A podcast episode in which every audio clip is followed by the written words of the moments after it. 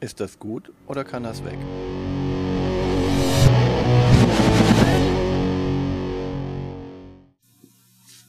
Entschuldigung, dass ich dir aus dem Konzept Du musst anfangen. Willkommen zu Fuchs und Bär. Ist das gut oder kann das weg? Mit Martina und Björn. In dieser Folge auf dem Was? Ey, Ich streike gleich. ich habe nichts gemacht. Willkommen zu Fuchs und Bär. Ist das gut oder kann das weg? Mit Martina und Björn. In dieser Folge. Ich mach nichts. Ich hab Hunger. Mach mal hinne. Willkommen zu Fuchs und Bär. Ist das gut oder kann das weg? Mit Martina und Björn. In dieser Folge auf dem Prüfstand Track 12 Himalaya. Dafür habe ich also die Grundrechenarten gelernt. Doch nun zu den Zahlen. Track 12 ist 2020 rausgekommen, also Track 12 Himalaya. Es gibt äh, ganz verschiedene äh, andere ähm, Ausführungen noch, die sind aber alle noch nicht auf Deutsch erschienen. Das Ganze ist äh, von äh, Lumberjack Studios rausgekommen, auf Deutsch äh, 2021.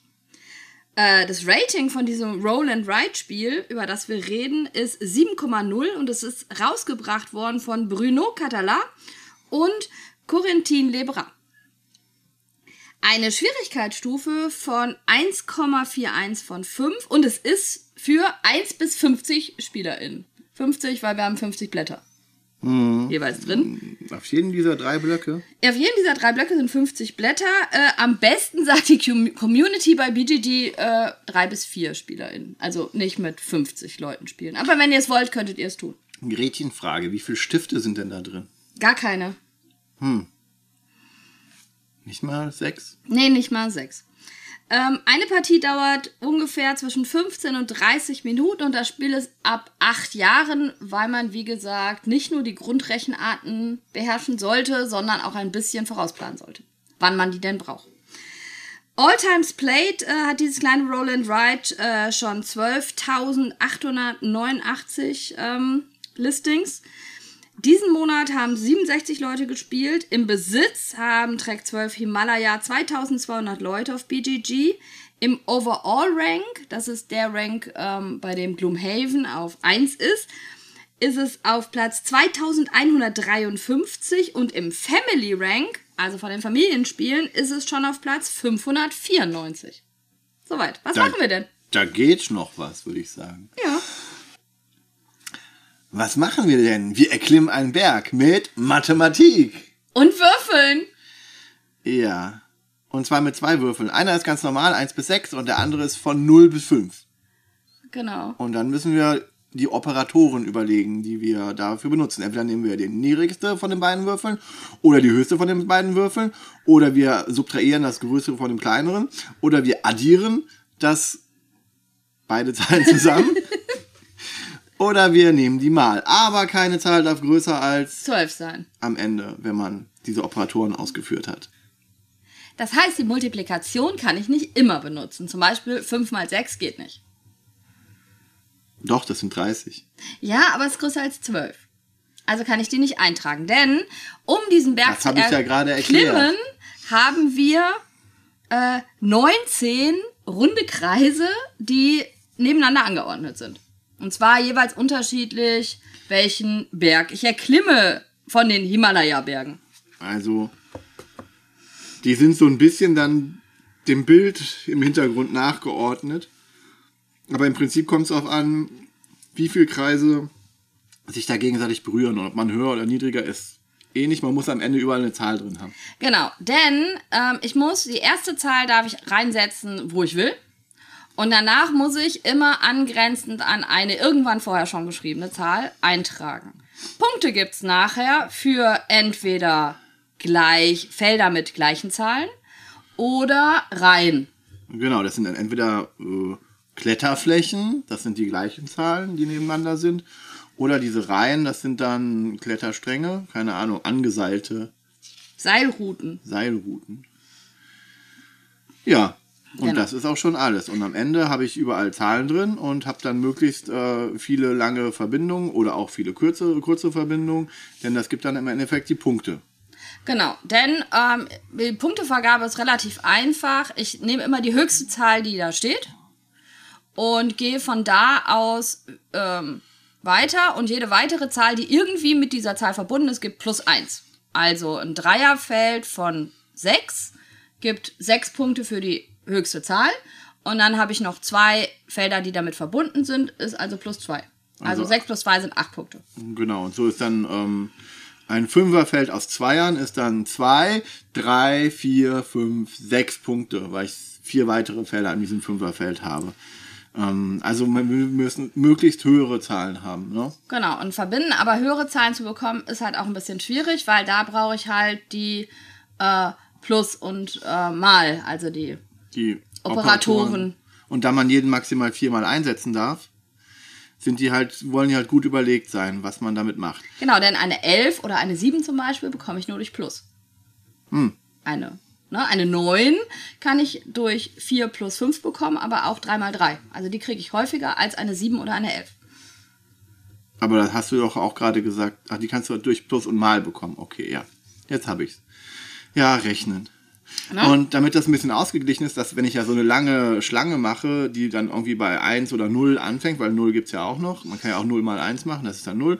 Und dann, mit das ein bisschen ausgeglichen ist, ist äh, wird die, und dann habe ich auch mein halbes Spielfeld quasi nur mit dieser Kette Voll. voll. Dann gibt's noch als Ausgleich, dass der höchste zusammenhängende Kletterpfad Auf meinem eigenen Tableau. auf, immer, wir Ja. spielen immer auf unserem eigenen Tableau. Ja, man könnte ja auch sagen, die höchste Strecke an sich kriegt nur noch die Sonderpunkte. Aber so, das ist ja. nicht, sondern ich spiele immer auf meinem eigenen Tableau. die bekommen dann noch extra Sonderpunkte, die gar nicht mal wenig sind. Also wenn ich dann voll auf die Strategie gehe und so eine ganz lange Schlange baue, dann kriege ich dafür so viele Sonderpunkte, dass ich mithalten kann mit den Leuten, die dann eher kürzere, aber höherzahlige, also nur Achter und eine Acht, das sind dann ja neun Punkte direkt für nur zwei Felder, was auch eine legitime Strategie immer ist.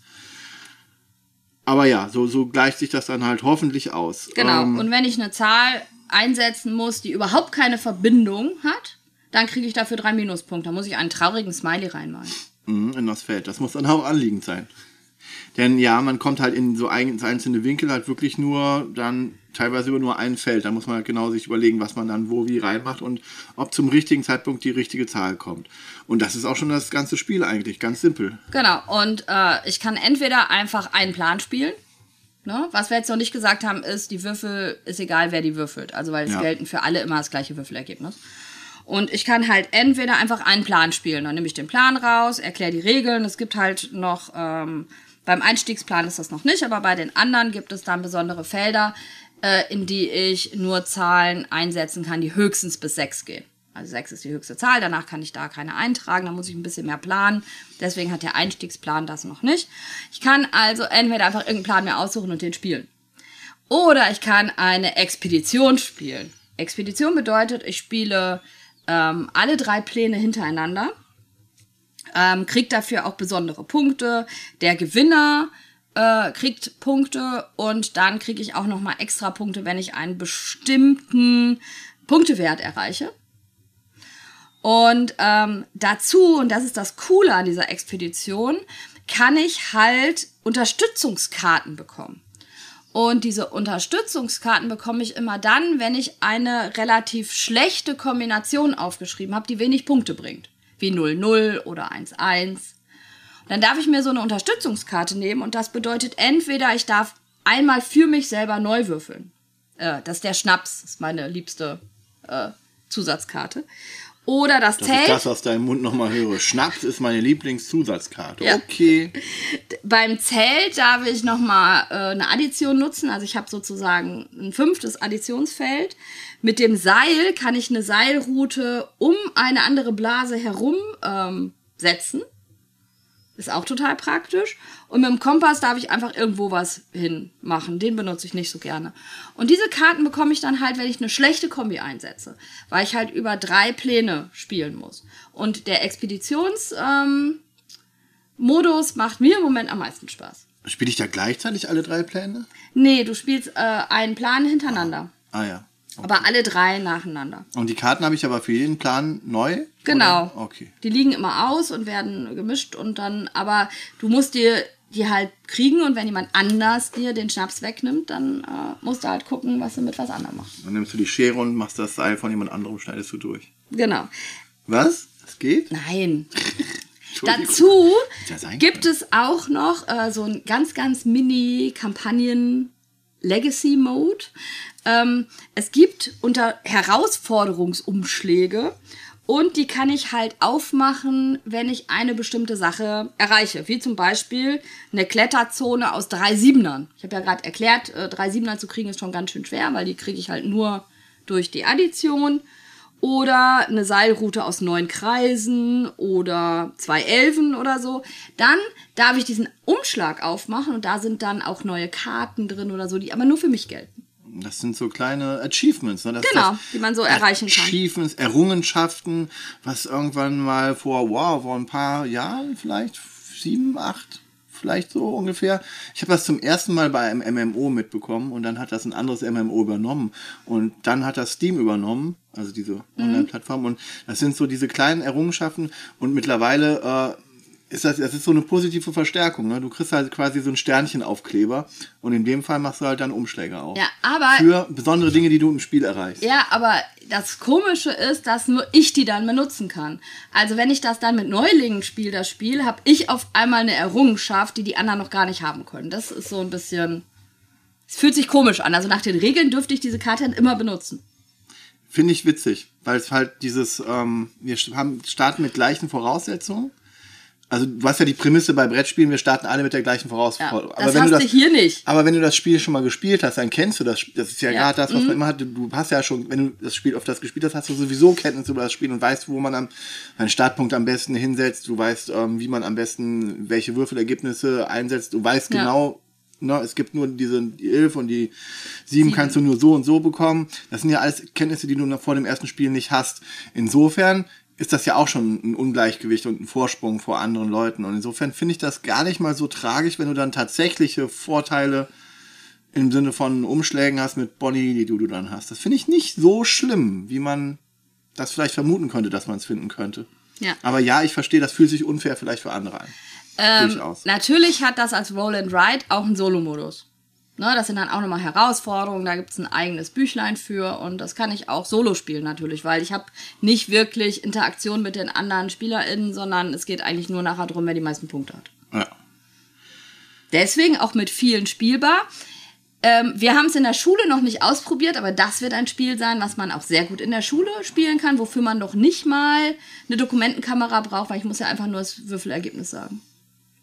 Ich finde das, es, ja, es sind nur Grundrechenarten, aber in meiner Schulform wahrscheinlich nicht. In, In der Grundschule kann ich es mir auch noch nicht vorstellen, aber ich probiere es vielleicht mal mit meinen Viertklässlern aus. Die sind relativ stark im Spiel. Wie gesagt, es ist wahrscheinlich was für, für, für Menschen. Obwohl es ist Kinder, ab 8, ne? Also Ja. rein theoretisch, aber es ist natürlich die- vom. Das ist äh, das Schöne, Kinder überraschen immer wieder. Und ja, ausprobieren, ich meine, fördern kommt von fordern.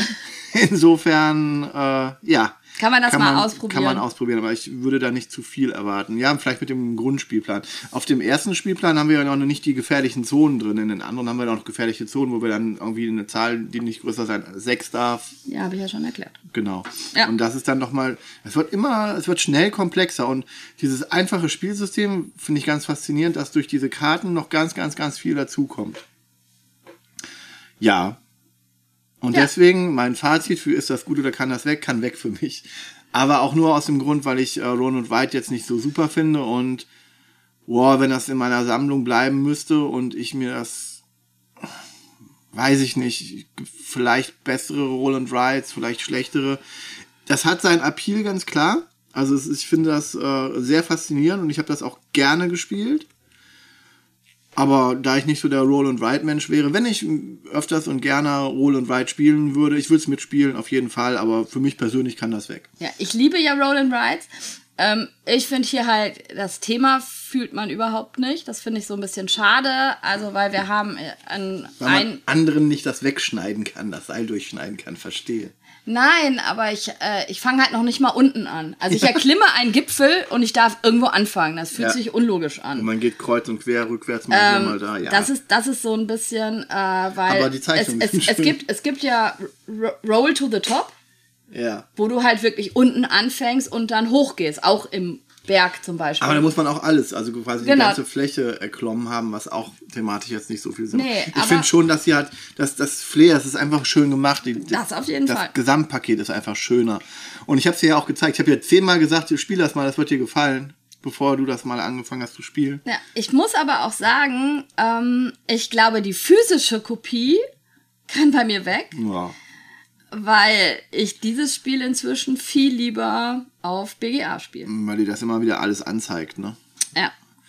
Ja, weiß ich nicht. Aber ich bin gespannt. Ich werde es mal in der Schule ausprobieren. Vielleicht kann das was für die Schule sein.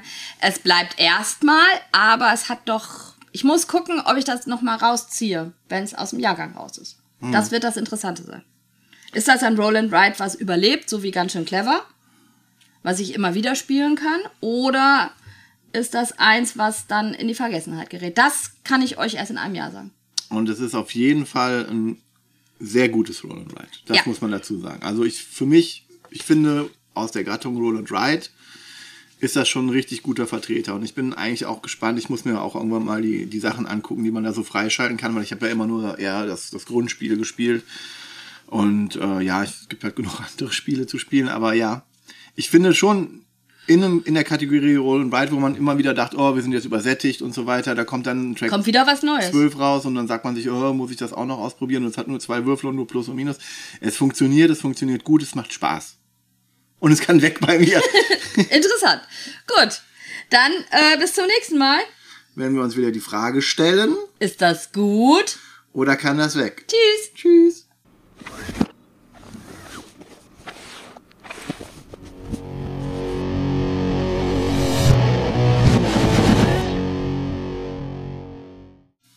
Nicht so viel lachen, du bist immer so albern.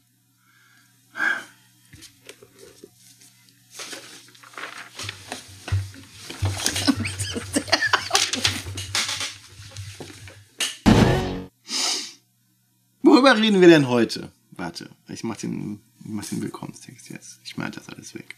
Keine Angst. Du podcastest, du machst kein YouTube. Die Leute sehen dich nicht. Ich habe dir zugezwinkert. Ah.